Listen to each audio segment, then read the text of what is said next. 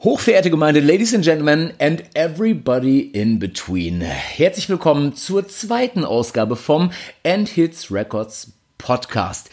Dem Podcast, der so atheistisch ist, dass Leute sich nicht mal trauen zu sagen, Gott sei Dank gibt's eine neue Folge. Mein Name ist Ingo, ich äh, mache eigentlich den Gesang bei den Do-Nots, bin aber von Endhits gefragt worden, ob ich diesen Podcast hosten möchte im Hinblick auf die Endhits Records Tour 2020, die da bevorsteht, wo äh, so illustre Gäste dabei sind wie Nathan Gray mit Full Band und neuem Album, der wunderschöne Norbert Buchmacher, Swain und der wahrscheinlich netteste Mensch, den ich jemals auf Tour kennenlernen durfte, nämlich Matze Rossi. Den habe ich jetzt hier in der Leitung. Bevor ich den jetzt reinhole, liebe Leute, muss ich noch ganz kurz anschließen ans letzte Mal, äh, wo ich ein bisschen abgelenkt und unsanft diesen Podcast beendet habe, als ich sagte, da ist irgendwas vor meinem Haus kaputt gegangen. Und ja, es gab einen Autounfall in dem Moment vor meinem Haus. Nichts Schlimmes passiert, aber äh, das hat mich ein bisschen abgelenkt. Also der Cliffhanger war wirklich äh, ein echter. Er war nicht gewollt, aber es ist niemand zu Schaden gekommen, außer, ich glaube, eine Stoßstange. Werbeside haben wir jetzt einen Mann da, einen Lebemann wie nur was. Der wunderbare Matze Rossi. Schönen guten Morgen. Guten Morgen, Ingo. Hi. Ich freue mich sehr, dass du die Zeit gefunden hast. Du bist gerade, sagst du, in einem Hotelzimmer? Ja, ganz genau. Ich bin gerade auf Tour und ähm, sitze jetzt hier in Erfurt im Hotel.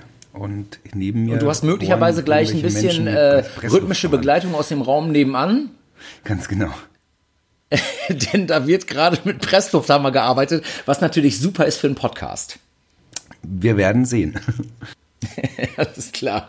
Mein Lieber, äh, wir beleuchten ja im Antics Records Podcast äh, die Künstler, die auf dieser Tour dabei sein werden. Und ähm, Bevor wir das tun, möchte ich noch ganz kurz darauf hinweisen, liebe Leute, wenn ihr hier zuhört, ne, ähm, ich bin natürlich auch gebrieft worden von Uncle M, äh, bevor es hier also äh, to the nitty gritty geht, äh, bitte abonniert diesen ganzen Scheiß hier auf Spotify, Apple, Deezer und Podigy, wo auch immer ihr also den Podcast hört, damit ihr auch die weiteren Episoden nicht verpasst.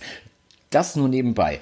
Matze, du lebst ja eigentlich ein ganz schön beschauliches Leben. Ne? Du bist glücklich verheiratet, hast diverse Kinder, du veranstaltest so, so, ich sag so Weinfeste oder sowas. Du lebst auf dem Land und man mag es kaum glauben, du wohnst sogar auf einer Burg. Ne?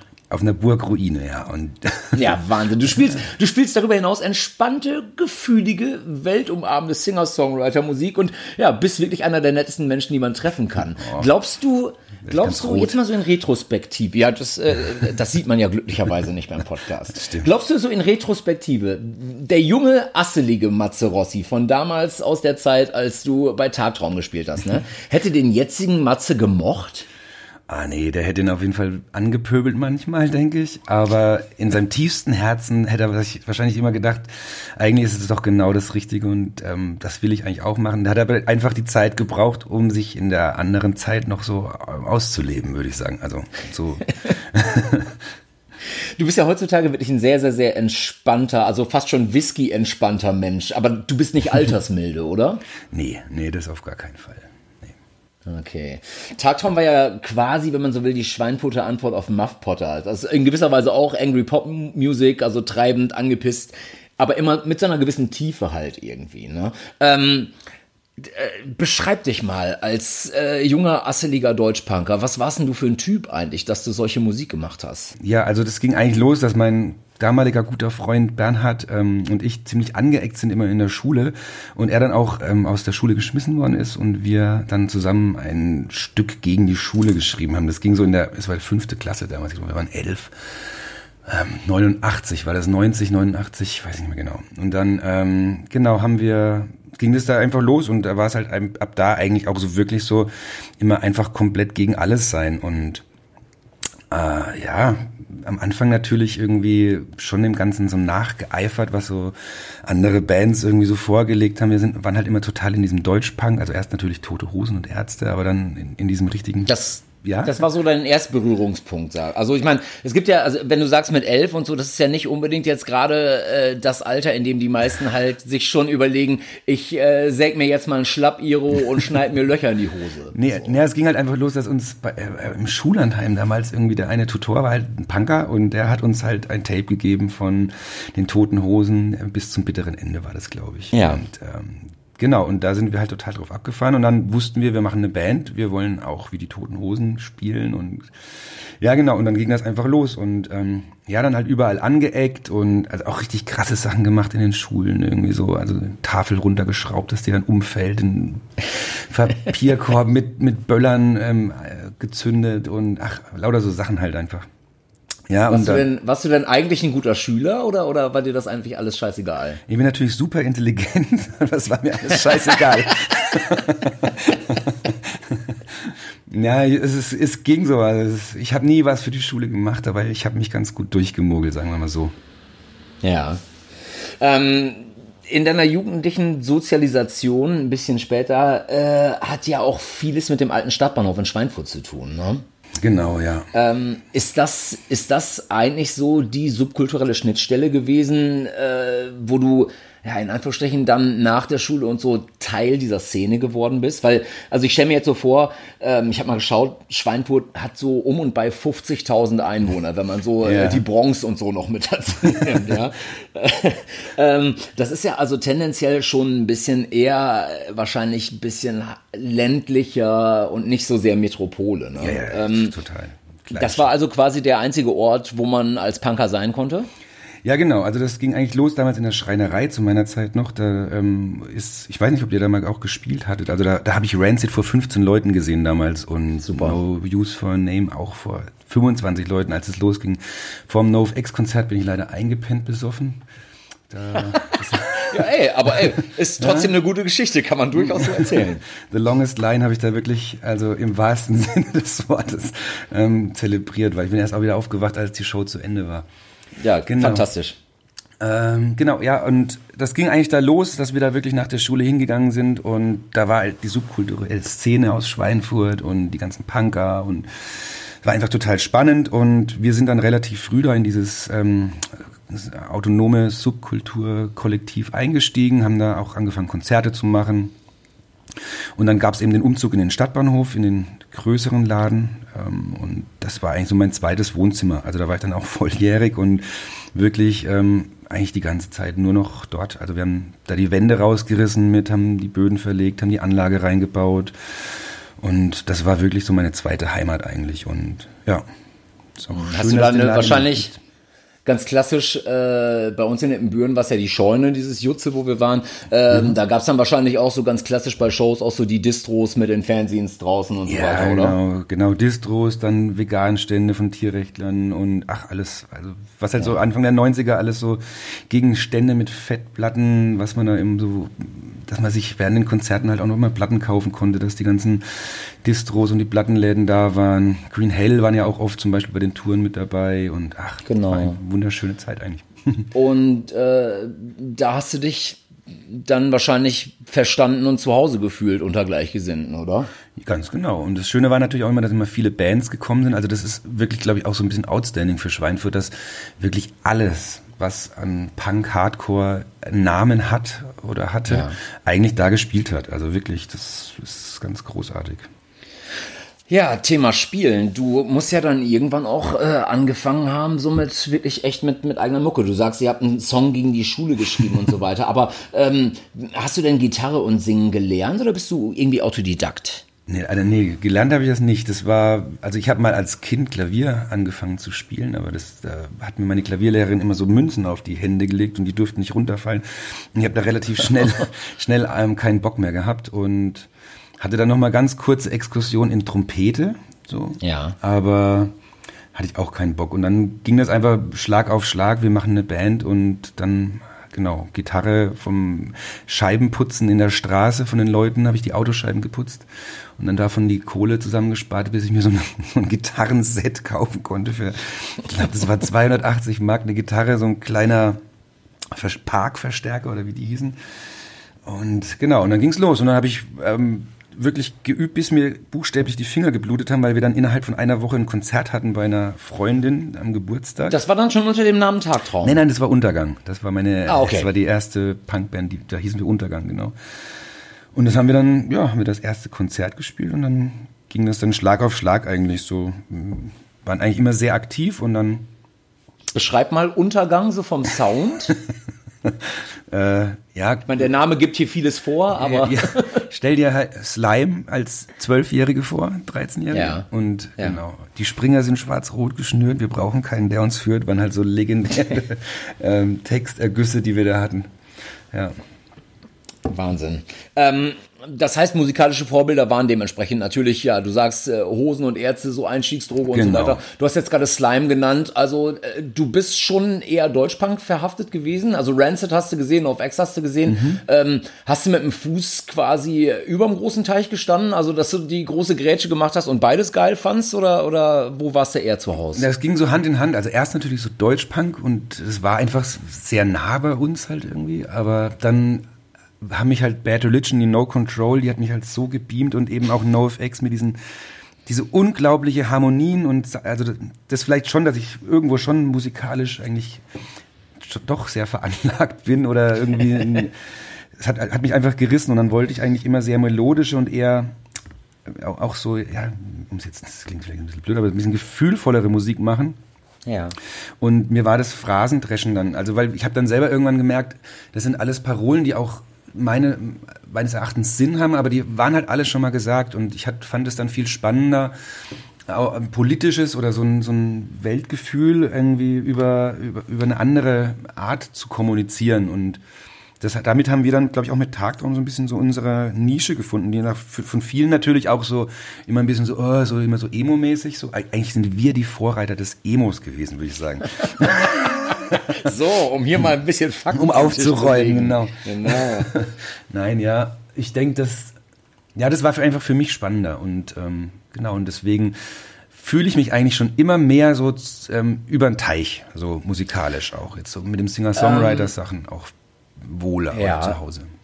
Und aus Untergang sind Tagtraum hervorgegangen oder habt ihr euch irgendwann aufgelöst und dann hast du dir neue Leute gesucht? Wie ist es? Nee, es war ganz genau, also wie du sagst, wir hatten dann Untergang und haben dann praktisch nach eineinhalb Jahren gemerkt oder zwei Jahren, das ist irgendwie nichts mehr so mit diesem Deutschpunk, ähm, das, das wurde alles schon mal gesagt und dann ja. haben, wir gesagt, wir müssen irgendwas anderes machen und dann war Tagtraum eben auch so mit diesem Gefühl, was wir eben da so hatten, ähm, halt sich ja, so irgendwas flüchten halt vielleicht auch. Und das war dann, der Name war gefunden und dann ging es dann auch Schlag auf Schlag mit Demo Alles und klar. ja. Alles klar. Wenn man den Whistleblowern im Internet so glauben darf, Wikipedia und, und solche äh, gefährlichen Seiten, ja, dann hast du aber damals schon einige Songs geschrieben, die irgendwie aber auch trotzdem nicht für Tagtraum gepasst haben. Ist das richtig? Ja, genau. Also es hat sich einfach angesammelt, ein großes Repertoire an Songs und ähm, die habe ich dann halt ein paar Freunden vorgespielt und Eusi meinte, das ist so gut, es muss rausgebracht werden. Habe ich dann im Endeffekt ja auch gemacht, so, so handgebrannte CDs. Ich habe mir dann so, ähm, so Brenner in meinen Computer damals reingeschraubt, als man die noch selber so zusammengesetzt hat und ähm, habe dann da nächtelang CDs gebrannt. Und dann, ähm, ja, habe ich die einfach vertickt auf den Konzerten. Es wurden dann immer mehr und ja, dann hat sich das bei Tagtraum auch so mehr oder weniger verlaufen. Der Bassist ist dann ja bei ähm, Wir sind Helden eingestiegen und bei Tele und war dann auch in Berlin. Und ja, und irgendwann war das Thema dann so durch. Ich, ähnlich wie damals mit den Parolen war es dann so, ich habe gedacht, es passt einfach nicht mehr so gut zusammen. So dieses, das, wir haben alles gesagt, wir haben alles gespielt, was wir spielen wollten, man ja auch immer sehr ähm, experimentell, trotzdem Punkrock und dem Drive, den wir so hatten. Und es war irgendwie durch und ja, und dann habe ich alle, alleine weitergemacht und fand es damals sehr befreiend, irgendwie so reduziert. Aber ihr seid nicht, ihr seid nicht im Streit oder so auseinandergegangen. Es war einfach äh, eine Übereinkunft dessen, okay, pass auf, genau. that's it, wir haben alles gesagt. Ganz genau, ja. Das war wirklich okay. von allen drei dann am Schluss, also als wir schon zum Trio äh, sozusagen geschrumpft sind, haben wir dann gesagt, ähm, das war's jetzt irgendwie und jeder andere Prioritäten gehabt. Ich bin ja dann, es habe ja dann auch ähm, die ersten beiden Kinder damals waren ja dann schon da und genau, es ja. war dann auch alles ein bisschen ruhiger und ich, ja, habe dann eben praktisch alleine gemacht, die Sachen. Und es war, wie gesagt, sehr, sehr befreiend auch eine Zeit lang. Dann habe ich aber auch wieder vermisst, ja. so alleine auf Tour, immer im Zug oder im Auto. Habe dann auch wieder teilweise mit Band gespielt, wurde dann auch, ja, teilweise bei Rossi ja auch laut mit E-Gitarren und Schlagzeug richtig wieder. Habe das dann aber getrennt, indem ich dann die Bad Drugs, die Punkband gegründet habe, wo ich mich wirklich so austob mit Radau und Lärm und Krach. Und das heißt, du kannst, du kannst im Grunde genommen dem einen oder dem anderen dann doch nicht ganz abschwören. Nein, ja? nein, das ist auf jeden Fall tief in mir drin. Dieses, also wir haben, ich habe letzte Woche jetzt erst wieder eine Bandprobe mit mit Bad Drugs gehabt, zwei Tage und das ist einfach geil, so eine E-Gitarre und dann aufdrehen, Bass und Schlagzeug, das ist, dass, dass danach dir die Ohren klingeln, das ist einfach auch irgendwie das ist geil, ja. Ja. Ähm, du sagst, du hast dann also, du hast dann halt sehr viel für Matze Rossi geschrieben. Ist denn das Songwriting da, hast du da aktiv darauf geachtet, dass es ein bisschen anders ist oder hat sich das einfach so entwickelt, wie es ist? Was ist denn überhaupt ein guter Song für dich? Was macht einen guten Song aus? Wann sagst du, okay, das ist ein Song, den, den möchte ich so äh, auf der Bühne performen? Ähm, gibt zwei Sachen. Also das eine war praktisch für mich, also wir haben ja in, in, als Band immer sehr demokratisch gearbeitet. Das heißt, einer arbeitet und die anderen freuen sich. Nein, wir, ich habe ich hab halt die Songs angebracht und dann gab es wirklich so ein, so ein Raster so für Tobi am Schlagzeug. Ähm, das ist zu unanspruchsvoll, das ist zu gerade, ähm, ist nicht musikalisch genug, zu easy und ähm, da sind die einen, Kategor einen Songs rausgefallen und dann ähm, ging es halt einfach dann, was haben die anderen dazu gefunden und die Songs wurden aber dann immer noch mal verändert und das war für mich so total befreiend, dass ich von vorne bis hinten einen Song abliefer und das ist mein Stück. Das war eigentlich so das Schönste an diesem Start in dieses Singer-Songwriter-Ding. Und ähm, was für mich die Qualität an einem Song ausmacht, ist der, dass ich, wenn ich den zu Hause spiele und dann die Kinder, also jetzt in dem Fall jetzt gerade Emil und Nora, die kriegen das unbewusst dann mit und dann hüpfen die durch die Wohnung und singen die Textzeilen und das ist irgendwie für mich so, da weiß ich so, okay, da, das ist genau das Richtige und das bleibt was hängen und das, ja, und dann, dann sagen die auch immer so, spiel nochmal das Lied und können wir das nochmal hören und ja. Das ist geil.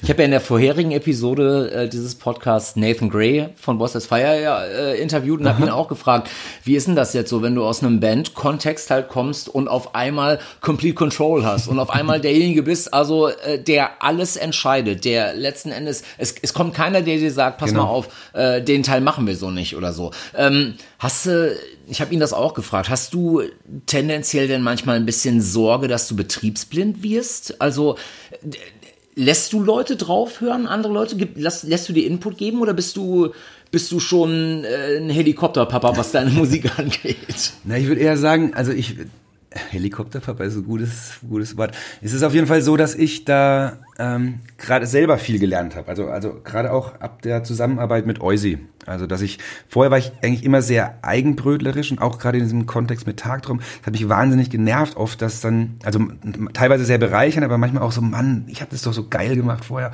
Warum machen wir das nicht so, wie ich das angebracht habe? So. Und ähm, ja, es ist tatsächlich jetzt so, dass ich die Songs gerne vorspiele. Und aber am Ende trotzdem es auch geil finde zu sagen, nee, das, auch wenn du das anders sagst, ich mache das so, wie ich das will. Aber auch tatsächlich, weil ich jetzt echt auch mit ganz tollen Musikern zusammenarbeite, wie mit dem Martin Stumpf, der bei mir Kontrabass spielt, oder mit dem Uwe Bräunig, dem Schlagzeuger. Und wenn die mir dann sagen so, ey, pass mal auf, ist auch eine ganz andere Art als früher, als man da so involviert war in der Band. Ich ob, ob, ob das bei euch auch so ist. Diese Sandkastenbands, wenn das wirklich so Freunde sind, dann bringt jeder so seinen Teil mit rein. Und es ist ihm so wichtig, dass jetzt da Tobi zum Beispiel irgendwelche Synkopen oder Double Bass-Schläge spielt. Und für mich ist einfach nur geil, puff, zack, puff, zack wäre und er machen möchte, so, ja. ja und, und ja. diesen Fight, den man so in der Band so auslebt. Und das ist jetzt auf eine ganz andere Art, weil die sind alles totale Profimusiker, die spielen mit Hinz und Kunst zusammen und dann ähm, sagen die einfach, also ich fände an der Stelle das gut oder das gut. Und denen ist auch völlig scheißegal, ob ich sag, ähm, das möchte ich so machen oder das möchte ich nicht machen. Weil ja das ist einfach nur von denen einfach so ein, so ein Ästhetik oder eine Idee und das ist keine, kein Input, wo die sich selber praktisch verwirklichen, ja, und da lerne ich irgendwie gerade ganz viel, ähm, auch Sachen so zuzulassen und auch tatsächlich auch wirklich andere Musikrichtungen als die, die ich höre, mir da so Facetten rauszuholen. Also es wird bestimmt nicht sein, dass ich jetzt irgendwelchen Free Jazz in meine Sachen einbaue, aber so Elemente zu verbinden ist, was ich jetzt so mitbekommen habe, oft so das, was es für Leute auch tatsächlich dann so interessant macht. Also wenn ich mir jetzt Clash angucke, The Clash angucke, die ja wirklich so Punk, Reggae und alles also so krass miteinander verbunden haben, aber trotzdem so ihre eigene Musik gehabt haben. Ja. Und da finde ich jetzt gerade total spannend, so meine neuen Songs so zu arbeiten. Das war jetzt auf der letzten Platte schon, ging es schon so in die Richtung, aber jetzt glaube ich mit der neuen wird es nochmal ein ganz spannendes Abschnitt werden, ja. Helfen dir denn, äh, ich erinnere mich dran, wir haben ja jetzt schon diverse Shows auch mal so zusammengespielt. Wir waren ja auch zusammen auf Tour und so. Und ich erinnere mich immer sehr gerne dran, dass du dann zum Teil auch echt einfach morgens mit deiner Akustikhake irgendwo in der Ecke gesessen hast, hast vor mhm. dir ein halbes geschmiertes Brötchen liegen gehabt und hast dir so überlegt, ach, heute könnte ich mal den und den Song covern. Ja. Und dann sitzt du da und äh, holst dir meinetwegen so einen Punk-Gassenhauer wie Filmriss von Knochenfabrik genau. raus und äh, äh, stülpst dem quasi ein akustisches Gewand über. Hilft dir das auch? Also äh, andere andere Songs zu sezieren von anderen Künstlern, um rauszufinden, was deine Musik braucht? Ja, ganz genau. Das, also das ist auch was, woran ich mich jetzt eher traue, weil früher hatte ich da immer echt immer ein Problem, weil ich äh, einfach das nicht verstanden habe, was die anderen Leute gemacht haben. Und jetzt sehe ich da, was da für Harmoniewechsel drin sind und finde es total spannend, über den Akkord den nächsten Akkord zu machen oder auch textlich, wie die arbeiten. Und ähm, ja, das mache ich in letzter Zeit sogar sehr, sehr oft und habe auch eigentlich die Idee gehabt, mal so ein, so ein Punk-Classic, mein Lieblings-Punk-Song, also von Fugazi, Knochenfabrik, was weiß ich nicht, Slime, ähm, NoFX, Bad Religion, das als Akustik-Song, als, als zu verrossi ihn, so, keine Ahnung, wie man das sagen kann. Mal gucken, ob da der Oisi Bock drauf hat mit End jetzt, dass wir so ein Album mal machen. Jetzt hat ja Jetzt hat ja Punk äh, and related, sage ich mal, hat ja eine ganze, ganze Menge mit einem gewissen Ethos zu tun, mit einer gewissen Haltung, mit einer mhm. Ansprache und so weiter und so fort. Ähm, und klar, wenn man irgendwie so aus einem Deutschpunk-Kosmos äh, kommt, eben aus so einer Subkulturschnittstelle wie dem alten Stadtbahnhof, aus diesem Umfeld und so weiter, so ähnlich wie Euse äh, in Zwiesel, Zwiesel in diesem genau. Jugendcafé äh, sein Ding hatte und so weiter, oder wir mit dem Jutze in einer Scheune ähm, da ist es ja dann doch schon eigentlich ein, ist, ist das ein mutiger Schritt, wenn man dann hingeht und eigentlich Texte schreibt bei ruhigeren Songs, die, naja, sagen wir, gefühlig, melancholisch eher sind und gar nicht so sehr äh, äh, Zeigefingern oder Mittelfingern? Also, weißt du, worauf ich hinaus will? Ja, absolut. Also, und das war auch, also schon immer bei uns so das Ding, so dass ich das ja, also ich denke schon, dass es ein mutiger Schritt ist und ähm, was Besonderes ist. Aber ich will es jetzt nicht so in den Himmel loben, dass wir das so diesen Schritt gemacht haben. Haben ja auch andere Bands schon gemacht. Aber für mich war es auf jeden Fall. Oh, hörst du sie? Bzzz, hinten die. Ah ja, da sind sie. genau, die waren aber Jetzt ganz willkommen, die, wirklich, die Bauarbeiter. Die haben sich wirklich dran gehalten, die haben ja geklopft, bitte könnt ihr, ich muss, ich muss ein ganz wichtiges Interview mit Ingo machen. Und da hat er gesagt, ja, oh, okay, aber jetzt müssen sie arbeiten. Ähm, oh ja was wollte ich jetzt sagen gerade? Ähm, das ist ähm, Mut spannend. Ist, äh, bedarf ja, genau, Mut, ist, genau. Ich empfinde es schon als als mutig, weil man macht sich ja irgendwo schon blank und ähm, im, ich glaube im Grunde sind eigentlich alle, also wie soll ich sagen, also ich, man kriegt ja schon sehr viele Anfeindungen dann teilweise, dass man sagt, ja, so, das ist zu emo oder irgendwas, keine Ahnung, und immer, die, immer, immer dieses, dieses gefühlvolle, bla bla bla.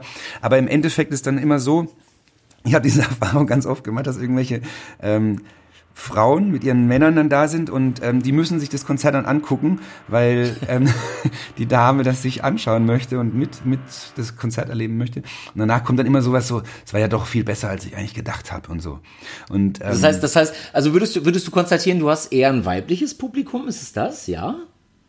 Es war eine Zeit lang eher äh, weiblich, aber jetzt ist es ähm, äh, wieder eher sehr, sehr gemischt und das finde ich auch eigentlich ganz cool. Ja. Und also, aber es war zu Beginn, also vom Wechsel von Tagtraum zu, zum Solo-Ding war es schon äh, ein hoher weiblicher Anteil, muss man sagen. Okay. Vielleicht, weil ich da ähm, noch viel Klavier gespielt habe. Vielleicht sollte ich wieder mehr Klavier ja, spielen. Okay.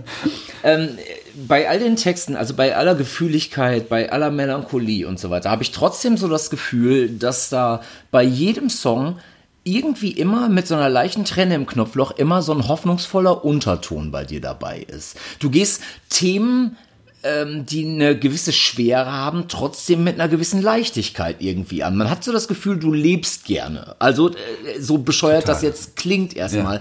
Ja. Ähm, so ein Song wie äh, äh, über das eigene Begräbnis schreiben. Ja. Und alle mhm. Leute kommen zusammen und äh, äh, haben eine schöne Zeit zusammen. Ist ja. dir das wichtig? Also achtest du aktiv drauf, dass der hoffnungsvolle Unterton bleibt? Also ich, es ist nicht so hin, dass ich, dass ich mich hinsetze und sage, jetzt muss ich den hoffnungsvollen Unterton irgendwie betonen und hervorheben.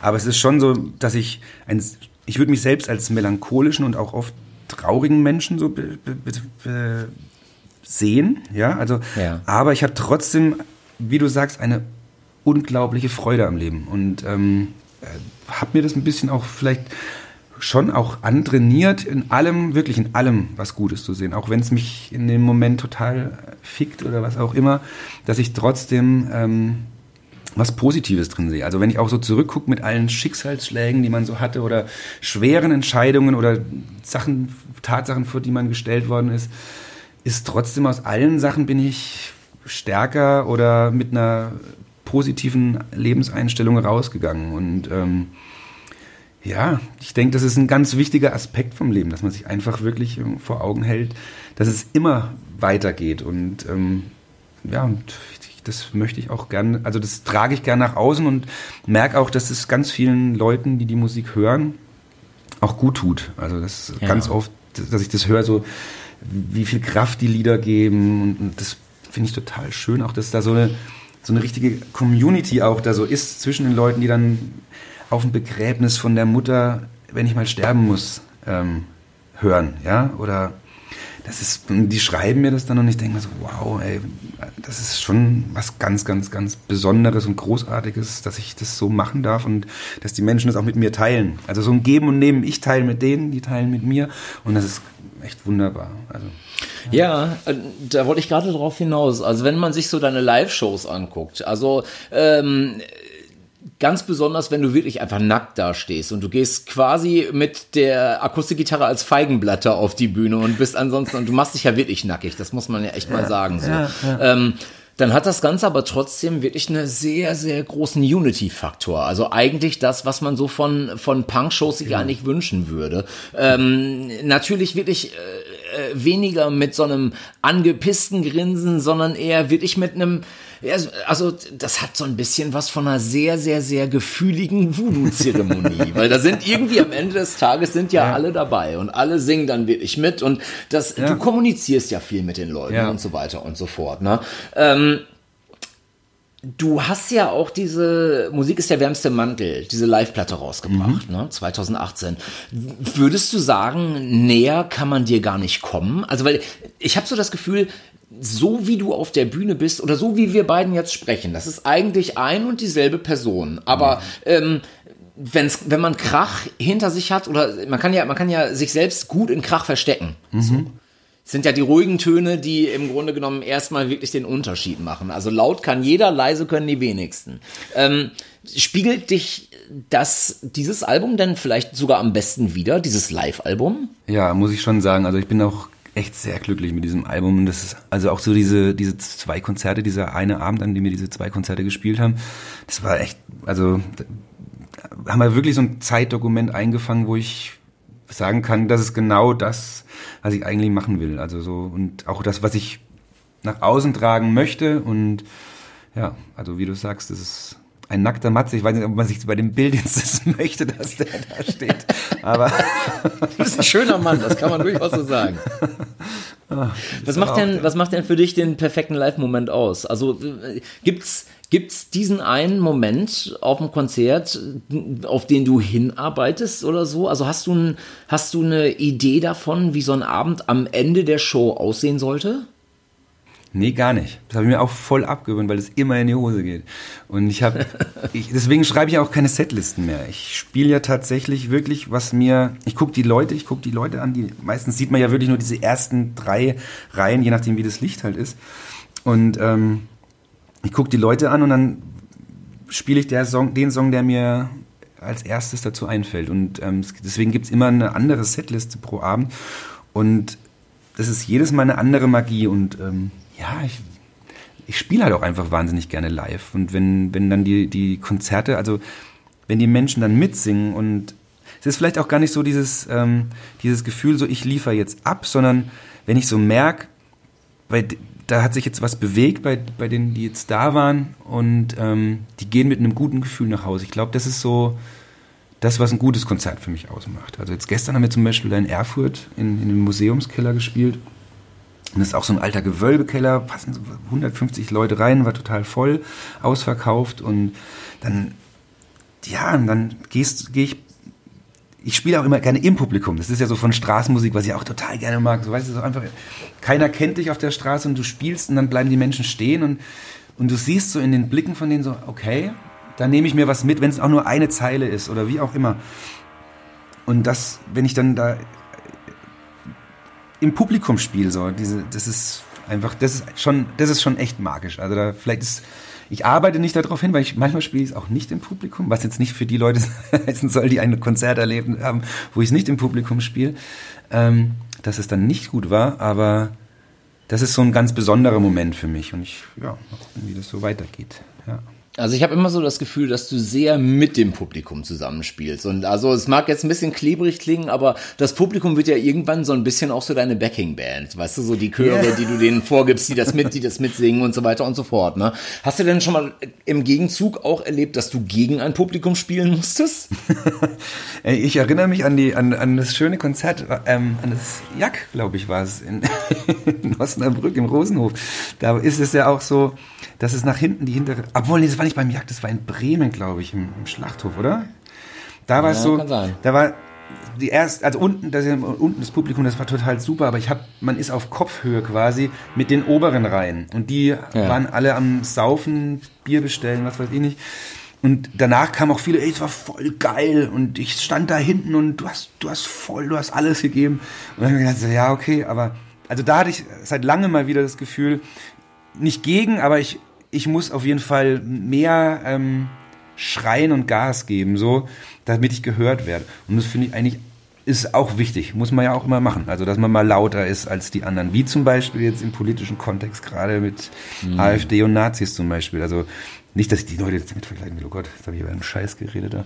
Aber du weißt, was ich meine, dass man einfach laut ist, muss auch manchmal sein. Und wie man mit den Sachen arbeitet, es kommt drauf an, ob man jetzt Manchmal mache ich auch so, dass ich wirklich dann vom Mikro weggehe und ganz leise spiele. Aber das könnte ich mir jetzt zum Beispiel bei einer Show mit euch zum Beispiel nicht leisten, weil die Leute sind ja wegen euch da. Und dann ist es natürlich heikel. Jetzt hast du gerade wirklich auch so, so die derzeitige politische Lage oder die Weltlage und so so ein bisschen angesprochen, ein bisschen angerissen. Und natürlich hat Punk ja eine ganze Menge mit Anti-Haltung und so zu tun. Ähm, konterkariert das möglicherweise deine Songs zu hart? Äh, sagen wir, wenn du im Live-Kontext wirklich sehr, sehr, sehr schöne, gefühlige Songs spielst, äh, hast du trotzdem das Gefühl, du musst rausgehen und den Leuten halt irgendwie auch äh, eine Message mit auf den Weg geben und kannst du das verweben, also deine jetzigen Songs mit einer wirklich klaren Punk-Message zwischendurch? Geht das? Also für, für mich geht es insofern dass ich praktisch ich mit meiner Person, also ganz klar zum Beispiel denke, ich muss nicht mehr sagen, Nazis verpisst euch, ja, auf der Bühne, weil ich denke, das ist eine ganz klare, tiefe ähm, Einstellung, dass man einfach so ein menschenverachtendes ähm, Gedankengut einfach nicht, ähm, nicht hat. Also dass das nicht geht einfach. Und ich, ja. Ähm, ich war oft ganz erschrocken, wenn, wenn Leute mit einem bösen Onkels-T-Shirt auf meinen Konzerten waren. Die habe ich dann auch explizit angesprochen. So, sag mal, wie kannst, wie geht es bei dir, dass du diese Musik auf dem T-Shirt trägst und meine Musik auf ein Konzert von mir gehst? Ja. ja, also das, da, da bin ich dann auch so aktiv, dass ich da hingehe und sage, wie geht es? Also früher als Punker wäre ich zum Beispiel hingegangen, hätte ihm das T-Shirt runtergerissen oder den Patch oder sowas, ja. Ja, ja. Aber ich meine, wenn der da tatsächlich, also wenn der, ich kann es immer noch nicht verstehen. Der hat es mir erklärt, aber ich habe es immer noch nicht verstanden eigentlich. Also jetzt hast du gerade gesagt, jetzt hast du gerade gesagt, früher als Punker hätte ich. Bist du denn heute keiner mehr? ja, also ich, doch, ich bin eigentlich schon noch Punk, doch, würde ich schon sagen. Aber ich sehe jetzt zum Beispiel nicht den, das Bedürfnis, dass, dass ich ich würde würde tatsächlich, wenn jemand mit einem klar ähm, faschistischen ähm, Patch oder sowas auf ein Konzert von mir tatsächlich wäre, dann würde ich den auf jeden Fall des Raumes verweisen lassen okay. und auch ja. tatsächlich mit aktiv mitmachen, wenn da ähm, sozusagen jemand da sich da aufhält.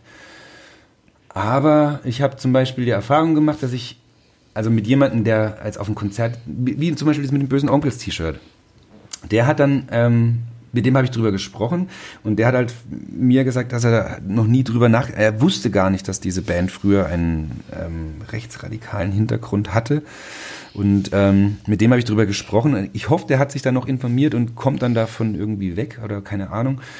Auf jeden Fall war, ist es ja natürlich auch nicht so oft, dass jetzt auf einem Konzert von mir jemand so rumläuft. Ne? Aber mhm. jetzt im Stadtbahnhof, wenn da irgendwelche Sachen sind, bei Agnostic Front zum Beispiel, wenn da welche sind, dann ist der Steffen von, von Navigator Productions, der ist ja dann auch, da muss man ja nur sagen, ey, Steffen, guck mal da und dann sind sofort die Securities da und die sind draußen, also es geht nicht.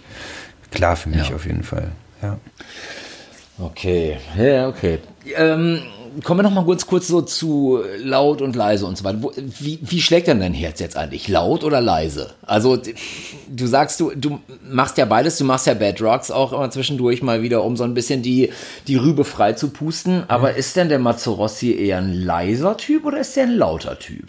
Also, wenn du mich so fragst, würde ich sagen, also ich, dann bin ich eher Akustikgitarren und das andere ist wirklich so ein das Akustikgitarren ist so meine Leidenschaft und, und das, was, was ich mit voller Inbrunst mache und das andere eigentlich auch, aber das schaffe ich nicht so oft, weil mir die einfach, weil, weil das Laute mich auch einfach auch kaputt macht auf Dauer. Also das ist, ja. muss ich einfach sagen, also da bewundere ich echt so Sachen wie Motorhead, die das bis zum Ende voll und ganz ohne, ohne, ja, ohne Abstriche einfach durchziehen.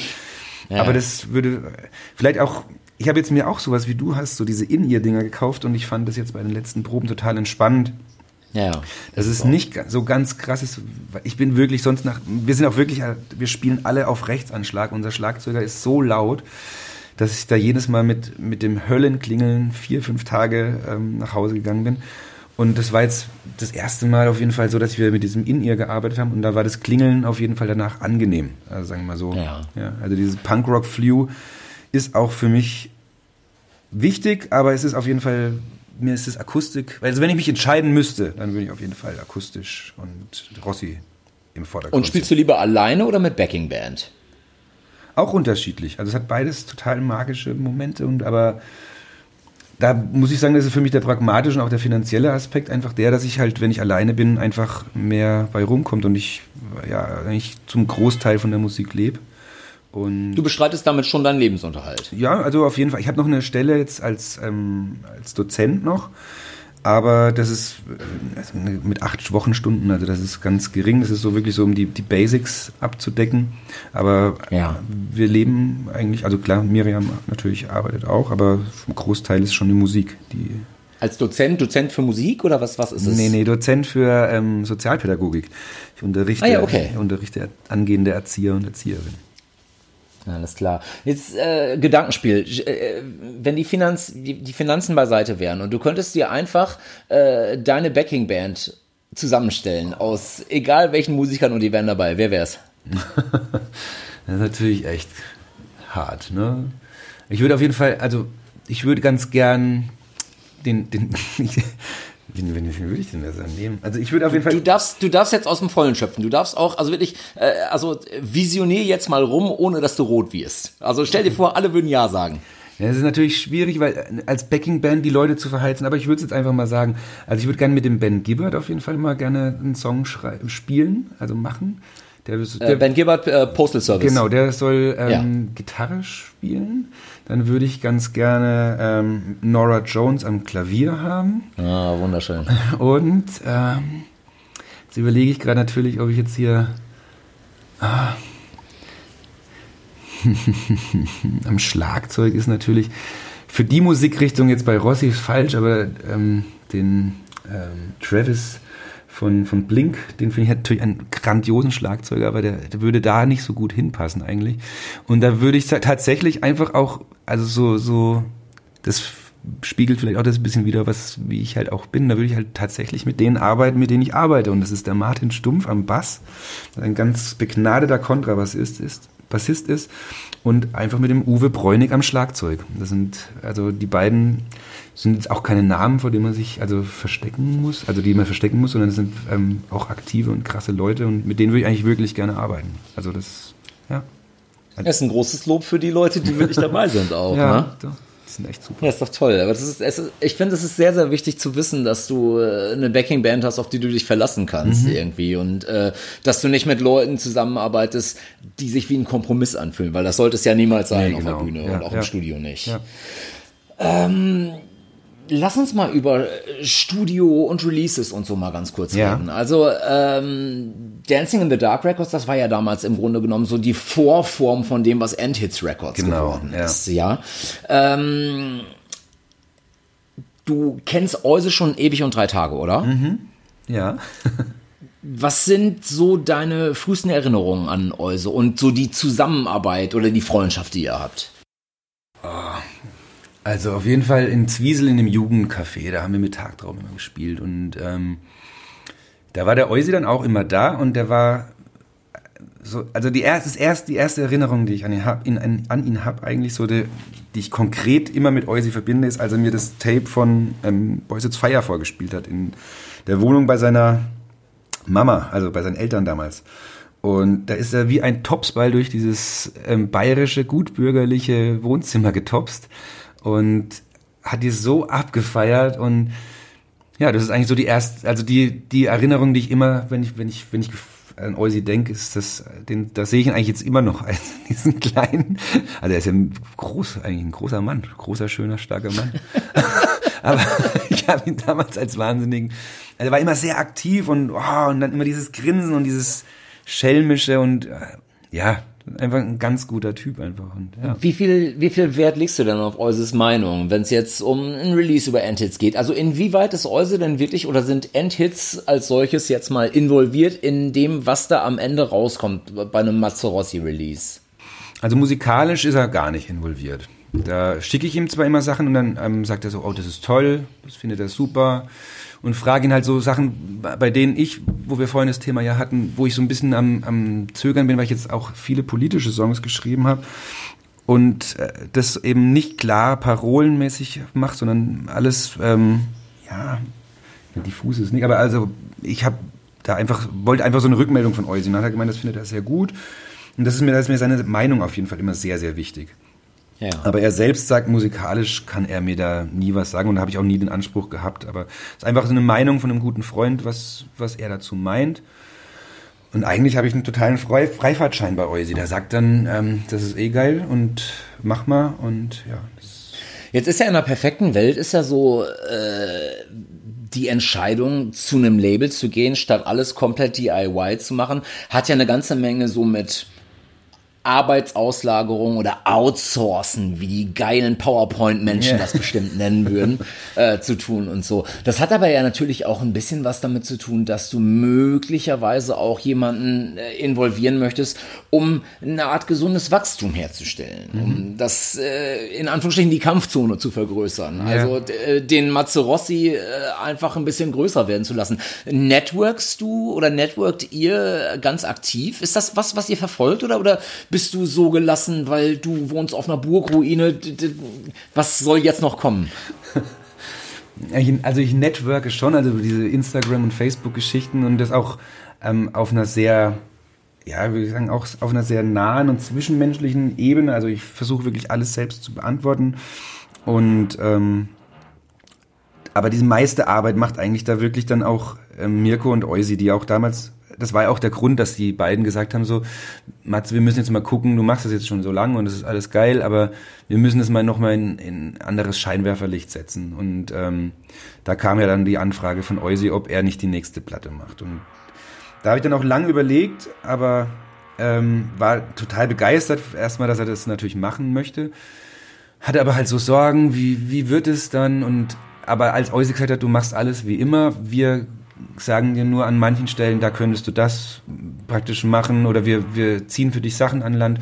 Und das ist dann ja auch tatsächlich wirklich passiert, dass ich dann ähm, ja, mit, mit Chuck Reagan die Tour zum Beispiel, mit Northcote, ähm, dass, dass er, dass ich, dass Eusi mich bei Grand Hotel ähm, zum, zum Booking untergebracht hat. Das sind einfach so Sachen, da habe ich früher selber nie dran gedacht, weil ich halt immer gemacht habe, ich mache meinen Scheiß alleine und, und, und fertig. Und ähm, das ist wirklich sehr, sehr bereichernd gewesen und auch hat auch wirklich so ein explosionsartig für mich das ähm, Spektrum erweitert. Also das ist wirklich super gewesen. Ja, klasse. Gibt's denn überhaupt, wenn du jetzt mal so zurückblickst, du hast echt, also du machst ja ohne Umschweiße kann man das ja sagen, ähnlich wie bei uns, länger auf diesem Planeten Musik als nicht. Also dein Leben ist ja schon sehr, sehr, sehr geprägt von all dem, was sechs Seiten hat, was irgendwie, wo man äh, am Abend äh, noch einen Gin Tonic drauf gießt und ja. was weiß ich was. Oder, ne? ähm, Gibt es Entscheidungen, die du trotzdem bereut hast in all der Zeit? Also jetzt von der musikalischen Ausrichtung her oder von dem, was du äh, gemacht oder halt eben auch sein gelassen hast? Nee, nee, gar nicht eigentlich. Wirklich nicht. Also ich, klar, wenn ich mir manche Songs anhöre, wie wir vorhin gesprochen haben, würde ich die heute anders machen, aber bereuen tue ich da nichts, weil ich denke, das ist. Oder doch, ich bereue, dass wir mit Tagtraum damals no, ähm, den, den Bengals-Song gecovert haben, weil der grausig schlecht war. der war auf diesem Punk Chartbuster drauf. Das war der, der, das Gruseligste, was wir je abgeliefert haben. Das ist wirklich ganz, ganz schlimm. Aber so wie jetzt alle Leute kennen, die den Podcast hören, ihr werdet den suchen und bestimmt anhören. Aber oh fuck, der ist echt scheiße. Ja. ähm, speaking of Scheiße äh, oder halt eben auch nicht, je nachdem, wie man, wie man da gepolt ist. Verfolgst du diese ganzen Deutschpunk-Reunions dieser Tage? Also Muff Potter sind wieder da, Slime sind ja natürlich schon länger da. Ja. Äh, ne, diese ganzen äh, Bands, die jetzt quasi aus der Versenkung wieder zurückkommen und so. Ist, ist das was, was dir gefällt oder, oder, oder denkst du, äh, bist du da auch kritisch irgendwie? Nee, kritisch nicht. Es hat alles seine Berechtigung und also ich finde, also Bands wie Slime und Muff Potter, also Muff Potter eh mag ich ja auch echt sehr, sehr gerne und gute Leute und äh, ich freue mich, ich freue mich, dass die wieder am Start sind und ich hoffe, dass eine neue Platte kommt. Ich weiß nicht, wie inwiefern die das planen, aber das, da hoffe ich eigentlich drauf, dass da was kommt. Ja. Und ich denke, alles hat seine Berechtigung. Also ich fand es auch total witzig. Ich hatte neulich, also was neulich vom Dreivierteljahr irgendwo Dirk und Slime dann im Hotel getroffen, weil wir in einer kleinen Stadt gespielt haben, frühst immer zusammen noch gefrühstückt, aber ich weiß gar nicht mehr, wo das war. Ja, aber witzig einfach. und äh, du weißt wahrscheinlich, also du kannst dir wahrscheinlich gar nicht denken, ob ich jetzt auf eine Tagtraum-Reunion anspreche, ne? ja, da hatten wir ja öfter schon mal überlegt, aber wir sind da einfach, das geht nicht mehr. Nee. Ich glaube. Du hast, aber ihr habt, ihr habt schon mal, du hast doch äh, eine Geburtstagsfeier im Stadtbahnhof gespielt und da genau. habt ihr doch auch gezockt, oder? Das war nicht? zu meinem 40. ganz genau, aber das war wirklich, also glaube ich, ein einmaliges Ding. Wir hatten zwar immer wieder überlegt, machen wir was, machen wir was nicht, machen wir es nicht, aber ich glaube, wir kommen da einfach nicht mehr so zusammen. Also wenn, dann müsste das so passieren, dass wir proben, also nicht, dass wir planen, wir machen eine Reunion, sondern die Schritte müssten anders sein, dass wir erst sagen, wir äh, lass uns treffen, wir proben und gucken und ob das Bock macht. Und ähm, ich glaube, weil wir hatten tatsächlich diesen Ansatz, dass wir sagen, wir machen mal eine Tour, eine Reunion-Tour. Ja. Und das ist dann einfach, das ist abgekackt. Also das, das geht nicht. Wenn, dann muss da die, also die, die Reihenfolge, die Zündung muss anders funktionieren. Es muss sozusagen auch sich aufbauen, dass man einfach sagt, wir haben Lust, das zu machen. Und da sehe ich gerade irgendwie bei allen Beteiligten nicht die nötige Energie und auch die Möglichkeiten, ja. Ich habe jetzt gerade hier draußen vor meinem Fenster diverse Leute seufzen gehört, die jetzt das sich natürlich gewünscht hätten, aber hey, es gibt ja glücklicherweise äh, den Mazzarossi auch solo, äh, genau. äh, der ganz, ganz, ganz wunderbare Musik macht und eben auf dieser Antics Records Tour auch dabei ist. Ähm, freust du dich auf die Tour? Mega, das wird sehr, sehr schön, glaube ich, echt. Also schöne, schöne Locations und mit den anderen Bands. Also ich kenne ja außer Nathan kenne ich die anderen ja noch gar nicht und das wird für mich auch so ein erstmal so ein Family Welcome und Hallo und ja, wird bestimmt schön. Ja, großartig. Matze, bevor wir hier zum Grande Finale kommen von diesem äh, Podcast hier, habe ich noch äh, zwei äh, Rubriken, die ich gerne abfrühstücken möchte, auch mit dir. Äh, die eine ist eine Quickfire-Runde, in der ich dir jetzt einfach äh, ein paar äh, Wortbrocken hinschmeiße okay. und du darfst dich entscheiden oder einen Satz zu Ende bringen.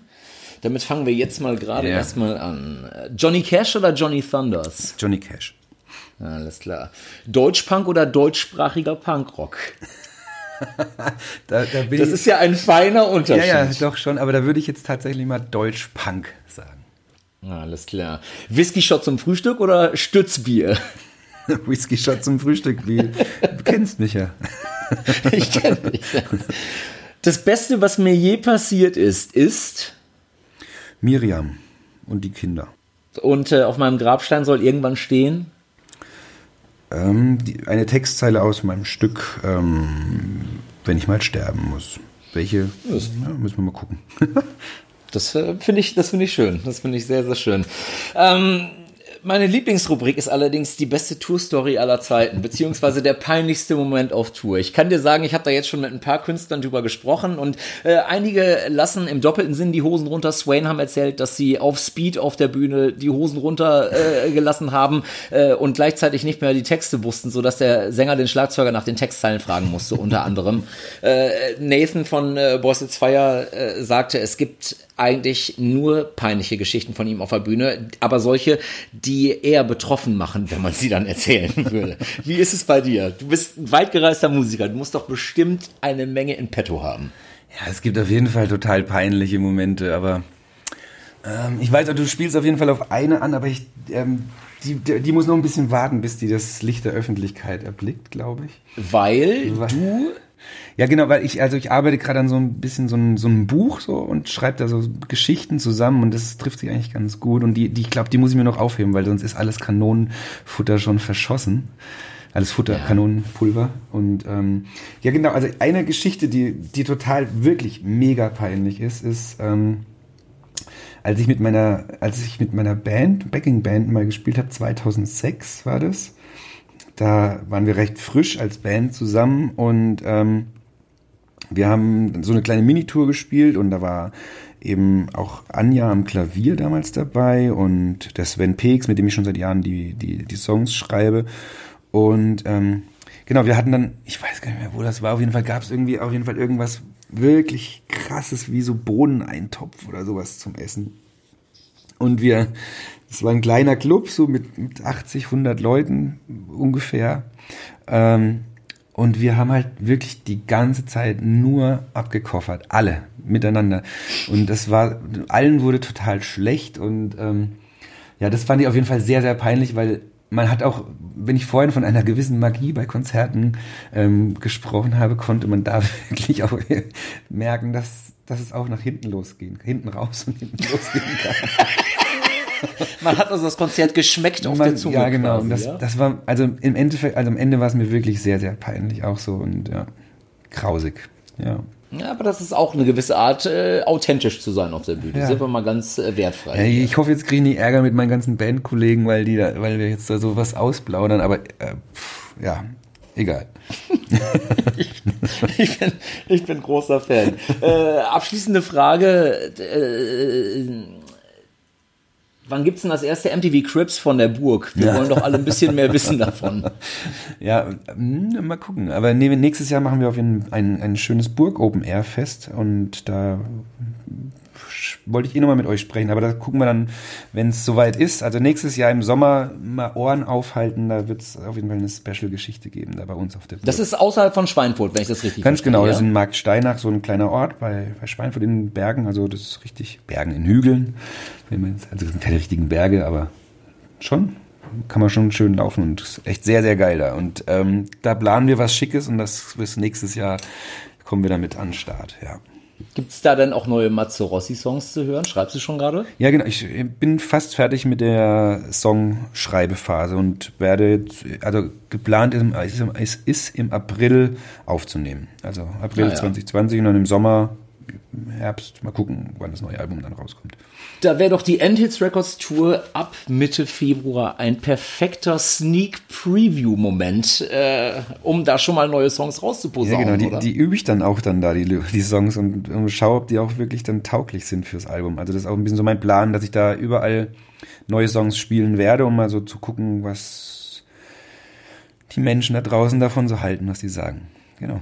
Liebe Gemeinde, ihr hört's, es gibt also noch mehr gute Gründe, zu Entits Records Tour 2020 zu gehen. Die geht am 14.02. in Berlin im Columbia Theater los. Danach gibt's Münster Sputnikhalle, Köln Kantine, Frankfurt Batschkap, Hamburg Grünspan, Leipzig Conny Island, Nürnberg Hirsch, Wien Szene, München Backstage, Zürich Papiersaal, Stuttgart Witzemann und am Ende in Saarbrücken in der Garage. Mit Matze Rossi zusammen auf Tour sind äh, Nathan Gray mit Backing Band, Norbert Buchmacher und Swain. Alle Off and Hits Records Fame. Euse wird wahrscheinlich auch mit dabei sein und yeah. zusehen, dass am Ende nicht der Bus brennt.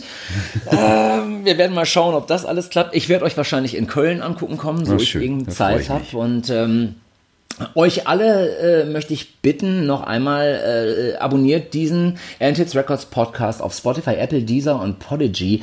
Ähm, seid also auch bei den nächsten Folgen dabei, wenn wir ein bisschen weiter beleuchten, was hier noch so geht. In der nächsten Folge gibt's die äh, schon angesprochenen Swain, soweit ich weiß. Und äh, da habe ich Noam von Swain äh, ein bisschen auf den Zahn, auf den Partyzahn gefühlt. Der Mann wohnt ja mehr im Berghain als zu Hause, aber davon hören wir dann.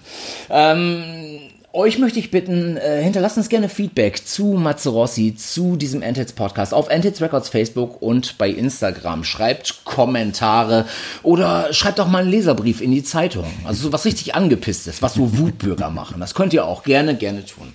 Ich bin der Ingo, ich mache eigentlich den Gesang bei den Donuts und äh, hatte heute die große Ehre, meinen lieben alten Freund Matze Rossi hier am Mikro zu haben. Lieber Matze, vielen, vielen Dank für deine Zeit. Ich danke dir.